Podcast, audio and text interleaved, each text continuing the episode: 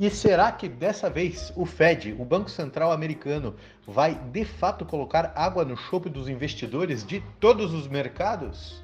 Ontem o discurso foi bastante duro e, ao que parece, subidas de juros de degrau de 0,75% não estão descartadas para as próximas reuniões do FONC, o Copom de lá, e a renda variável entrou em pânico. Resta saber uma coisa: será verdade? Apesar de serem mentirosos compulsivos, com um histórico de mentir descaradamente, os diretores dos bancos centrais parecem estar sem muita margem desta vez. O Fed vai ter que subir juros se não quiser perder as rédeas da inflação. Mas não há motivos para crer em juros positivos, pois esses implodiriam os mercados. Com essa notícia, o Bitcoin voltou a, a, para valores abaixo dos 40 mil dólares e as bolsas americanas estão tendo dois dias muito difíceis.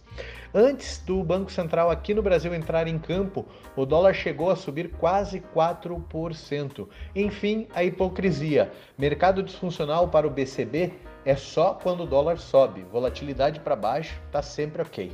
Bom, eu já comentei, mentirosos compulsivos. Esse papinho de trabalhar a estabilidade da moeda é lenda, é mentira dos mentirosos.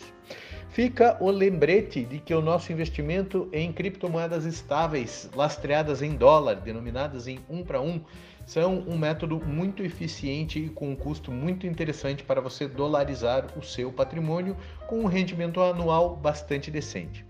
Mercado de criptomoedas em geral cansado, fadigado e desinteressante e levando mais essa pancada do Fed. Excelente para quem acredita na tese e não se empolga com o hype. Quem entrou no hype vai sair agora e vai te vender moedas baratas. Um grande viva aos ciclos do mercado.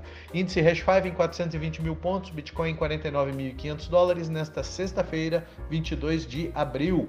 Um bom final de semana a todos.